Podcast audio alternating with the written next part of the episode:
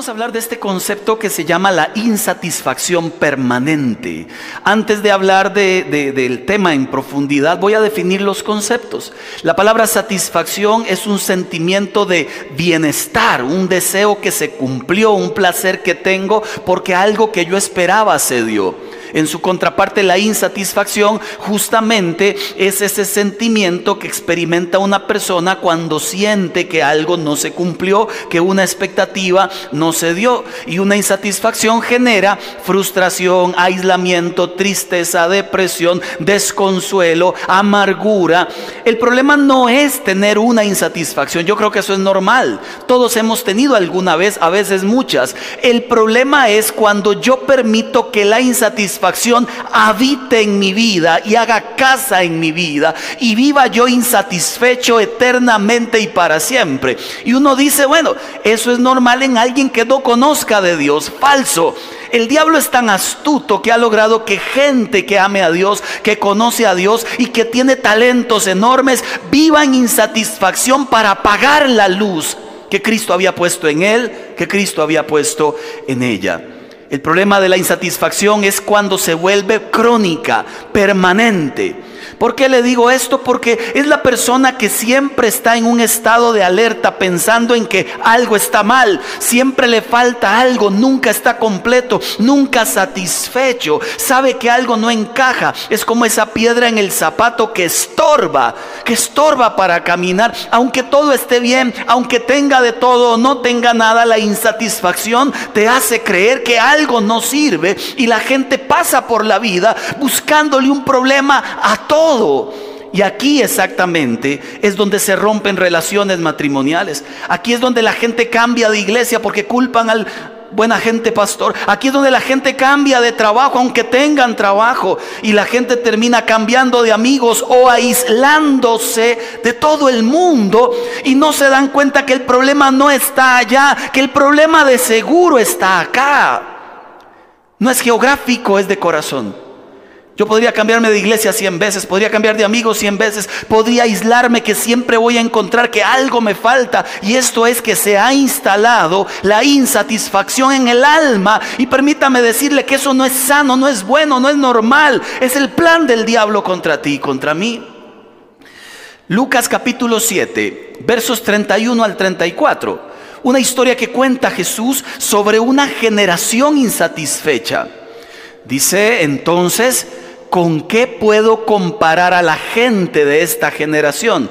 Pregunta Jesús. ¿A quién se parecen ellos? Y lo explica tan claro, se parecen a niños sentados en la plaza que se gritan unos a otros. Bueno, tocamos flauta y no bailaron. Entonamos un canto fúnebre y no lloraron. Vino Juan el Bautista que ni comía ni bebía y ustedes dijeron, endemoniado está. Pero ahora viene Jesús que come, bebe y ustedes dicen glotón, borracho, amigo de recaudadores de impuestos y además de pecadores. Se lo digo sencillo, esta generación de gente insatisfecha es la generación que con nada se le queda bien. Claman por un trabajo, tienen el trabajo y no están contentos.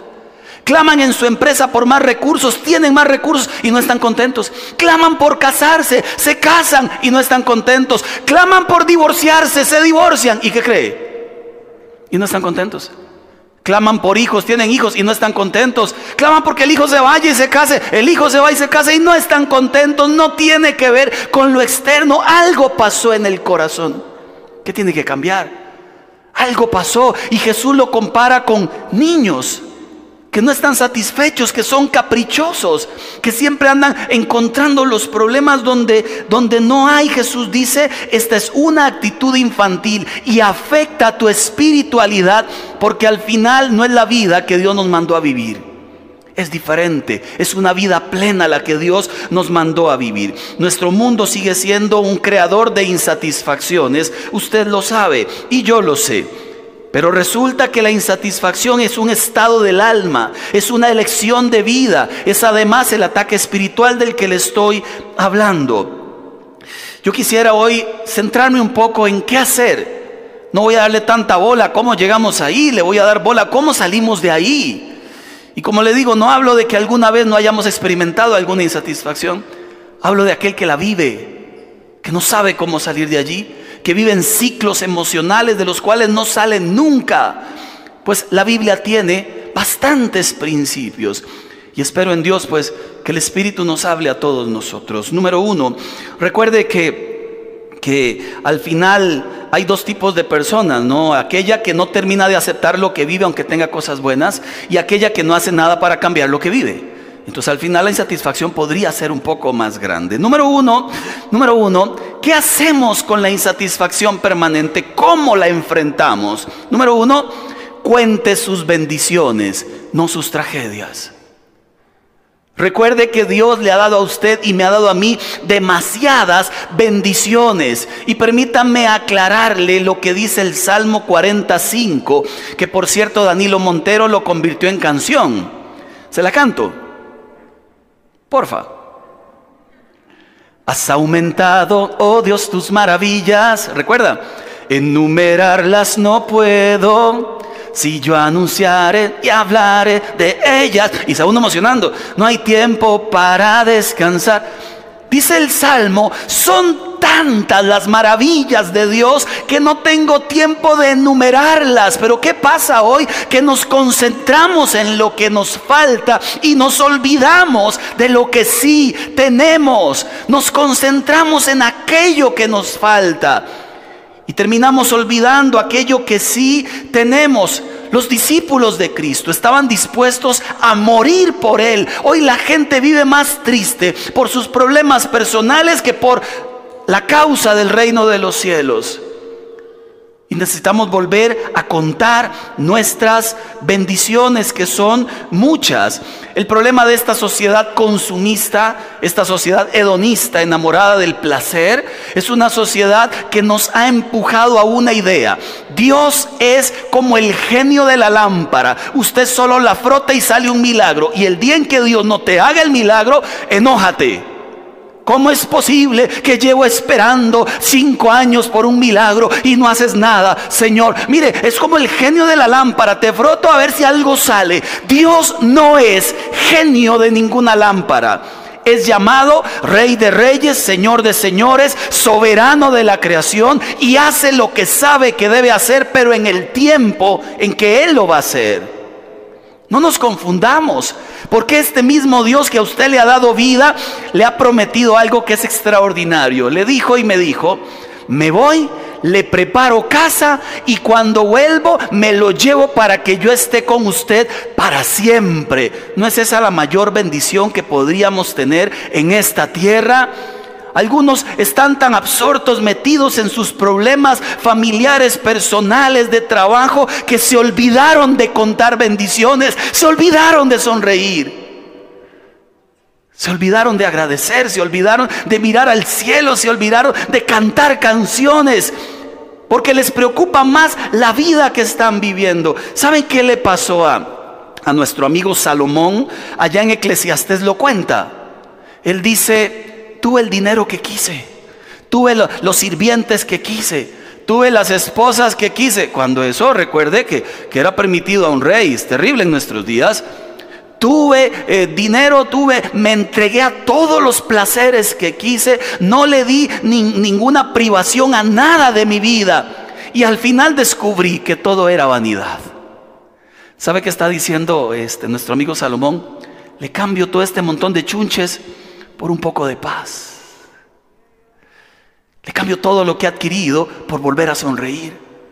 Le cambio todo lo que tengo por volver a, mirar al cielo con una sonrisa. Se lo cambio todo. Yo tengo por costumbre comprar cosas viejas. Me gusta lo viejo, lo, le llaman los, los especialistas lo vintage. Ah, yo, uno también sabe esas palabras. Y se las saqué domingo para que sepa. Usted va a mi oficina, por ejemplo, que está ahí doblando a la izquierda, 300 al norte del parque, aquí nomás está la oficina, y usted encontrará una moto Vespa antigua, este, pintada bonita, sin motor, encontrará una rocola chiquitita, encontrará un teléfono de hace 40 años de disco, encontrará este, un piano viejísimo, eh, todo adornado, todo bonito, todo bien pintadito. Yo no sabía por qué yo compraba tantas cosas lindas. Luego me dijeron. Alguien me dijo, usted compra tantas cosas lindas porque las cosas lindas no le traicionan. Y posiblemente usted ha sido tan traicionado que se consuela mirando los chunches bonitos. Y yo no es cierto. Y dije, bueno, más o menos, porque cada vez que entro a la oficina y vengo enojado, con cara larga, veo la ay, la vida es buena. Vuelvo a recordar que la vida es buena porque esas cosillas me recuerdan que hay cosas lindas que no cambian, aunque la gente golpee, traicione, aunque no estén, etcétera. Y luego me puse a pensar, yo no dependo de cosas para saber que la vida es buena. Dependo de Dios. Él me ha mostrado que la vida es buena. Él me ha mostrado que después de esta donde se golpean y todo lo que usted quiera, hay una vida todavía mejor donde no habrá llanto, ni dolor, ni angustia, donde Él cubrirá todo nuestro cuerpo, donde nos dará una vida buena. Cuente sus bendiciones. Vuelva a recordarlas, escríbalas en sus redes sociales, más que la fotografía del chop seco que se está comiendo. Cuente sus bendiciones. Y le aseguro que la insatisfacción no puede permanecer en un corazón que está alegre. Número dos, no se compare con nadie. Ahí está la número dos. No se compare con nadie. Problema de insatisfacción que pasamos comparándonos siempre con los demás. Siempre, hasta los pastores nos pasa. A otros. Me han contado. Se mete uno en YouTube y en el Facebook y ve algunas gentes hablando cada cosa, 800 mil visualizaciones.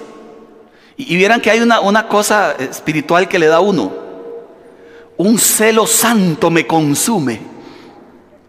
Y yo, ¿por qué uno hace algo que vale la pena y no lo ve un millón de gentes? Bueno, porque no, punto. Usted dele gracias a Dios por lo que Dios le dio. Pero no se compare. Recuerdo la historia de en Primera de Samuel 18:7, Saúl, el rey malvado, resulta que esto es lo que él escuchaba. Exclamaban con gran regocijo, Saúl mató a mil, David a diez mil. Dice la Biblia que él se enojó porque al otro le daban aplausos y a él nada. Esto de codiciar lo que tiene otro sigue siendo pecado, está en Éxodo. No codiciarás ni la mujer de tu prójimo, ni su esclavo, bueno, su sirviente, ni su buey, o sea, su carro, ni su burro, o sea, su moto, ni nada de lo que le pertenezca. No se compare con nadie. Ese es un secreto de felicidad. ¿Sabe? Siempre habrá alguien que anhelará lo que tienes y si usted lo permite, usted siempre anhelará lo que otros tienen. Jesús nos quiso librar de este mal deseo cuando mandó a los discípulos de dos en dos y les dijo, no lleven nada, ni alforja, ni bolsa, ni comida, ustedes vayan y dependan de mí. Qué manera, ¿verdad Jesús? Y ahí les dijo, tranquilos, confíen en mí. Solamente hagan eso. Ahora, si usted quiere de verdad parecerse a alguien, que sea Jesús. El apóstol Pablo lo dijo tan, tan claro. Véanme a mí, dijo Pablo. Aprendan de mí, porque yo aprendí de Jesús. Si usted alguien quiere parecerse, sea Jesús, no a nadie más. Quite la mirada de su alrededor, de la gente que le va muy bien y que más bien a usted le hacen sentir mal y que sea a Jesús. Esa es la clave. ¿Cuánto te pareces a Cristo? Ese es el norte. No hay otro. Número tres. Creo que es un asunto de expectativa. Escribía una mujer que olvidé el nombre lamentablemente, pero luego se los paso ahí por internet. Ella escribía algo que me pareció bastante interesante. Ella decía, nadie nos falla, quien falla son nuestras expectativas. Me puse a pensar en esa frase. Realmente la gente no nos falla. Lo que nos falla es lo que esperamos de la gente. Casi siempre. Entonces yo envío un texto y no me responden y digo, eh, ¿quién sabe por qué no respondió? Tenía que haber respondido y ya yo me enojo. Entonces me siento triste, frustrado porque no me respondieron. ¿Quién falló? ¿Quién no respondió? Yo, bueno, él tenía que haber respondido seguro, pero mi expectativa es tan alta que eso termina golpeándome. Le cuento que ahora que, estamos con el asunto del matrimonio ya aquí y yo, pues le contamos a algunas gentes ahí en el camino, ¿verdad? Vamos a casarnos, vamos a casarnos. Y tenemos un muy buen amigo al que le contamos. Alguien que aprecio muchísimo. Entonces le dije, fíjate que vamos a casarnos. Y ya que yo, 20 años, digamos, estamos emocionados porque a pesar de los reveses que hemos tenido, pues queremos volver a hacerlo bien, etc. Y él dijo, ah, muy bien. ¿Usted ha visto a Drupi? Bueno, yo no sabía que seguía vivo. Ahí estaba. Y yo le volví a firmar, brother, pero vamos a casarnos. O sea que, bonito eso. Ha de serlo, me dice, muy bien. Y me dio bronca, santa pero bronca. Y yo dije, ¿por qué me enojo? O sea, ya, ¿qué me importa lo que él haga? Y llegué a la casa y usted sabe, mamá, le conté a aquel y, la cara que hizo, o sea, como que ni se alegró y como que dije de todo y aquí me decía, ¿y cuál es el problema? Es nuestro matrimonio, que lo disfrutemos nosotros dos y lo demás, ¿qué importa? Y me dije, ahí está, no es lo que me hagan los demás, es la expectativa que yo tengo de los demás. A veces es demasiado inflada. A veces nos pasa como Naamán, aquel sirio, allá en Segunda de Reyes capítulo 5 y en el versículo 11. Va donde Eliseo para que le sane y se enfurece porque Eliseo no sale a recibirlo, sino que le dice, vaya y se baña siete veces en aquel río. Entonces Naamán se enfurece, se queja y dice, expectativa. Yo creí que el profeta saldría personalmente, invocaría el nombre del Señor y con un chasquido de dedos me sanaría. ¿Qué, qué novelón se armó en la cabeza este hombre, verdad?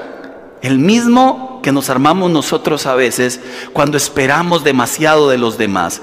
Le doy una sugerencia que me la dieron a mí, no he querido aprenderla hasta ahorita. Deje de esperar de los demás y espere solo de Dios. Deje de esperar de la gente. Deje de esperar que la gente tiene que correr, tiene que hacerle, tiene, porque ustedes, quién sabe. Deje de esperar y de verdad que no se va a estar desilusionando toda la vida. Espere de Dios. Espere de Dios. Porque no hay nada más cansado y aburrido de verdad en la vida que siempre estar teniendo expectativas y que la gente me falle en las expectativas. Ahora, si usted solo espera de Dios, el día en que alguien le bendiga llamándole, diciéndole, qué bueno le sumó, pero que su ánimo, su voluntad y su corazón no dependa del aplauso o del abucheo de nadie más, que dependan de lo que Dios ha dicho de usted. ¿Sabe? Me invitaron a un evento en México a predicar. Generalmente me invitan mucho allá y agradezco profundamente a Dios. Pero siempre me invitan a enseñar seis, siete veces en una semana. Y fui con mis amigos allá y en esta oportunidad, después de ir 25 veces, me dijeron, pastor, aquí está el itinerario, aquí está el cronograma. Y cuando reviso estoy una vez. Entonces, uno que es humilde, mucho, uno se cuestiona. Entonces yo miro la hojita y invitaron un montón de predicadores de la zona. Entonces yo dije, ¿por qué el que es invitado de afuera, que es, cuesta tanto que venga y que tiene tantos días acá, va a enseñar solo una vez? ¿Y por qué estos que son de la zona no les dicen que, en otra oportunidad con mucho gusto vengan? O sea, eh, es que es lógico, ¿verdad? ¿Cuántos dicen amén? ¿Cuántos dicen amén? Apóyeme, porfa, porfa, para no sentirme tan orgulloso yo solo. Gracias Señor, porque hay más orgullosos aquí conmigo. Entonces, yo no me quejé y no me resentí, pero, pero sí se me brincó el orgullo. Entonces le dije a la organizadora, gracias, qué bendición, pero, pero ¿por qué solo una? Y me dice que los demás tienen que enseñar. Y yo, ah, bueno, y por dentro dije, ¿y por qué? Si aquí estoy. O sea, ya el invitado está aquí. O sea, ¿para qué tienen que poner a enseñar a los demás? No lo dije porque jamás lo diría, pero sí lo pensé por orgulloso. Y allí Dios me llevó a una historia que había leído en un libro extraordinaria. Está la mamá con su hijo, van a dar a repartir los papeles de la obra que van a hacer en la escuela. Y, y la mamá la llama a una compañera y le dice, señora, a su hijo no le dieron un solo papel en la obra, seguro se va a echar a morir. La mamá llega a recibirlo al final de la clase, hola hijo, ¿cómo está? Pero ve que el hijo está muy contento. Y la mamá se extraña porque está tan contento si no le dieron nada. Hijo, ¿cómo le fue? Muy bien, mamá. Muy bien, pero ¿te dieron algún papel en la obra? No, ninguno. Entonces, ¿por qué está tan contento? Porque tengo otro más importante. Tengo el papel de aplaudir y animar. Ah, cosito, ¿verdad? Qué lindo si viéramos la vida de esa forma. Y yo estando allá con una enseñanza dije, Señor, qué vergüenza. Me has dado todo en la vida. Me has dado la oportunidad de viajar. Me has dado la oportunidad de enseñar. Y encima exijo más enseñanzas. Ahora me toca aplaudir y animar a los demás. Y ahí me encesté a escuchar uno por uno. A veces le tocará a usted aplaudir y animar. que nadie a usted le aplauda ni le anime. A veces le tocará a usted hacerlo. Y le digo, la prueba mayor de fe es cuando a usted le toca hacerlo y no tiene ganas. La prueba mayor de fe es cuando usted anima a otra persona y usted quería ser animado. Esa sí es una prueba de fe.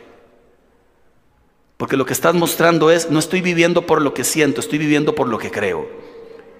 Y creo que es bueno bendecir siempre, animar y aplaudir a otras personas también. Creo que es bueno. Número cuatro, y tiene mucho que ver con la tres, sea agradecido, sea agradecido. Use sus labios para agradecer constantemente. Dice la palabra de Dios en Proverbios 17, 27, el que es entendido refrena sus palabras. El que es prudente controla sus impulsos. En lugar de andar buscando siempre el punto negro en la hoja blanca, encuentre lo blanco en medio del punto. Cada vez que converse con alguien, súmele, no le reste. Cada vez que usted hable en familia, no hable de lo triste que es el mundo, de lo desgraciado que es todo. Hable de lo bueno que es Dios. Ande buscando tesoros y no basuras en la gente. Y cuando encuentre un tesoro en alguien, dele brillo, sáquele brillo para que esa persona pueda saber que los demás también ven lo que Dios ha visto en él. Busque tesoros y no basuras. ¿Qué nos pasa a veces? Y se lo afirmo, la insatisfacción permanente se queda pegada a tu vida y el pegamento que usamos son nuestras propias palabras. Lo dice el Proverbio 18, 20 y 21. Lo dice sumamente claro. Dice, el hombre, la mujer, se llenan con lo que dicen, se sacian con lo que hablan. La insatisfacción que no nos abandona es porque nosotros la tenemos pegada por nuestras propias palabras. Hablamos en negativo, hablamos fatalistamente, hablamos en lenguaje masoquista siempre haciéndonos daño, siempre denigrando a otros, siempre menoscabando a otros, porque como yo no me siento bien, tengo que emparejar a los demás dándoles palo para que estén a mi nivel. Necesitamos cambiar hasta la manera de hablar. Y le repito, conviertas en un buscador de tesoros. Hace un tiempo atrás les contaba anoche me pasó algo bellísimo que no me pasa tan frecuentemente en realidad, muy poco, creo que una sola vez en mi vida. Estoy revisando el WhatsApp allí en, el Messenger y recibo un texto de, siempre recibo unos comentarios, cosas, peticiones, pero este fue particular porque quien me escribe es un hombre de Sudamérica y me escribe, hola don Marco, quería conocerlo porque un pastor de su país hizo referencia a su nombre y habló también de usted que quería entonces buscarlo y escuchar sus enseñanzas. ¿Eh? Qué bonito. ¿Se siente bien o no? Ahora, yo no dependo de eso, pero qué bien se siente. Yo no le pregunté quién era. Ah, gracias, qué bueno. Sí, me dice, se llama Sixto Porras. Me sentí todavía mejor. Es alguien que admiro muchísimo, es alguien que amo profundamente, lo conozco hace, hace 25 años atrás. Es un muy buen amigo, pero que haya dicho eso de mí allá en otro lugar del mundo y que por eso alguien me haya buscado acá, mire, me emocionó tanto y dije, qué lindo. Si él se expresa así de uno, Imagínese lo que Dios dice acerca de sus hijos. Pero imagínese la vida que usted le puede sumar a la esposa cuando le saca brillo al tesoro que tiene en su corazón. Imagínese el brillo que le puede sacar a sus hijos cuando le saca brillo a los tesoros que tienen en sus vidas. ¿Se da cuenta cómo cambia la vida? ¿Cómo la insatisfacción desaparece cuando nosotros somos partícipes de ello? Y termino número 5. Creo que es mi favorita. Mire la felicidad no como un camino. Perdón, mírela como el camino, no como el destino. ¿Le explico? Todo camino tiene un final, tiene un destino. Entonces la gente dice, quiero casarme, ¿por qué? Porque voy a llegar hasta allá y cuando llegue allá seré feliz. Quiero estudiar, ¿por qué? Porque voy a sacar la carrera y cuando llegue y la termine y me den el título, ahí seré feliz. Quiero tener mi empresa, ¿por qué? Porque cuando ya la construye y comience a generar recursos, allá entonces seré feliz. Falso. La felicidad no está en el logro, está en cómo caminas para llegar allá. La felicidad está en cuánto disfrutas el viaje. Porque la felicidad es una elección de vida. Usted decide ser feliz con lo que Dios le dio ya y caminas hacia allá. Y si quieres avanzar a algo mejor, hágalo sin despreciar lo que tienes hoy. Como saben, ahora que soy un atleta profesional en ciclismo, ahí ando en bici, para arriba abajo, en cualquier lugar donde usted me encuentre en la calle. Salúdeme, igual no lo escucho porque ando con audífonos, pero, pero Ahí ando para arriba y para abajo en la bici y hice una meta. Yo voy ahí subiendo en kilómetros. Entonces primero empecé 20 cada día, luego subía a 40 cada tres días. Ahora estoy haciendo 50, ¿verdad? En dos horas y media por allí. Entonces es un tiempo bonito ahí, ahí voy donde se me ocurre. E, esta última vez decidí hacer la ruta de las iglesias católicas. Entonces dije, voy a ir a todos los parques que pueda. Este, y a la iglesia donde llegue le tomo una foto y hay una aplicación que te va guardando las fotos allí. Muy bonita. Entonces te va marcando la ruta en GPS y sale la foto donde estás y la iglesia. Cuando llevaba 30 kilómetros eh, me dirigí ya hacia la iglesia de Coronado. Lo que pasa es que ahí hay cuesta. Una cuestilla ahí medio diabólica, ¿verdad? Va subiendo y subiendo y subiendo. No para de subir hasta que llegas a la iglesia. Cuando voy por, por 30 kilómetros y empiezo apenas por, Moravia y, pienso, ahora sigue allá, voy emocionado, ¿verdad? Pero cuando la, la cuesta aprieta, Mire, usted se da cuenta que tienes músculos que no sabías que existían. Comienzan a doler las piernas, como decía Mr. Ed, hasta las coyunturas duelen, los, que son de mi época, todo duele, respirar duele, el pelo duele. Y yo, Señor, ya uno entonces comienza a pensar solo en, allá, en el cucurucho de la iglesia, y comienza uno a perder de vista el camino. Y si no llego y si me devuelvo, son solo 50 kilómetros, no puede ser. Yo tengo que llegar. Y, en lugar de enfocarme en el paso a paso, me enfoqué en el final de la historia. Y dije, no, no, yo me devuelvo ahorita. Entonces me detuve un segundo, tomé fresco, me puse los audífonos, cambié de música, remolineando, re. Y esa dice, esa me tiene que emocionar, ¿verdad? Entonces comencé remolineando, re, y comencé. Se me olvidó allá. Cuando me di cuenta, estaba yo en la iglesia tomándole la foto. Ahora me faltaban los demás para llegar a los 50. Ese día hice en dos horas 12, 51 kilómetros. Y disfruté cada metro que pedaleé. No disfruté el llegar a los 50, eso, es, eso no importa. Disfruté el camino, disfruté el viaje, disfruté hasta las ofensas que le dan algunos conductores. También lo bendiga usted. Y uno seguía allí tranquilo. Disfruté el viaje. Si usted no comprende esto, Va a vivir con insatisfacción toda la vida hasta que llegue allá, hasta que cambie de casa, hasta que cambie de carro, hasta que cambie de esposa, hasta que cambie de hijos, hasta que cambie mi vida, hasta que cambie usted. La insatisfacción se va. Nada tiene que cambiar allá, todo tiene que cambiar acá. Termino. Bartimeo el ciego le dijo a Jesús en la conversación, gritaba y Jesús se le acercó, ¿qué quieres que te haga? En mi paráfrasis, esto es lo que creo que Bartimeo tuvo que haberle dicho, vivo en oscuridad, no veo. Vivo insatisfecho porque los demás pueden hacer lo que yo no. He vivido así muchos años en la oscuridad de mi vida. ¿Qué quieres que te haga? Y él reconoce que tiene un problema y dice, quiero ver. Quiero salir de la oscuridad de la insatisfacción. Quiero ver. Tú prometes que uno ve. Tú prometes que uno podría tener vida abundante. Tú prometes felicidad. No ausente de dificultades, pero prometes que podemos tener una vida felices a pesar de los golpes y a pesar de los reveses. Quiero ver. Quiero ver, Señor. El Señor le dijo, conforme a tu fe se ha hecho. Y aquel momento este hombre volvió a la vida, con su mirada. Ayer mientras estaba orando en la tarde por, por la enseñanza en mi oficina, eh, para que Dios nos hable de alguna forma siempre, me puse a escuchar música viejita, porque yo soy viejillo.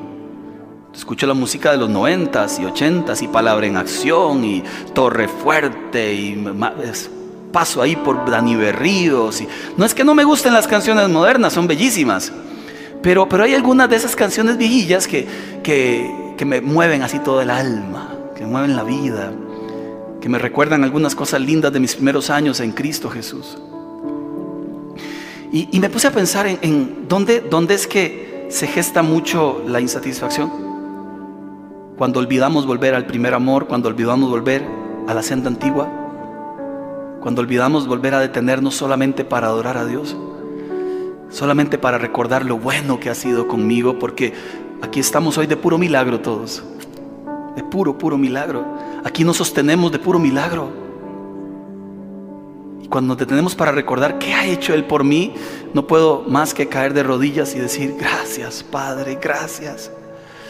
¿Cómo estar insatisfecho con un Dios que ha saciado mi alma? Con un Dios que me ha prometido y lo ha hecho. Voy a ir a la cruz y allá perdonaré tus pecados. Y cuando me levante, me reuniré con ustedes otra vez. Y lo hizo. Usted tiene más que tantos millones de personas en este mundo que no ocupa de una sola cosa. El que tiene a Jesús lo tiene todo.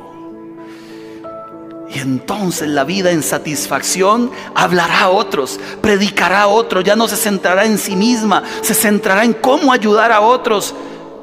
La vida en satisfacción traerá satisfacción a su familia y su familia se lo agradecerá.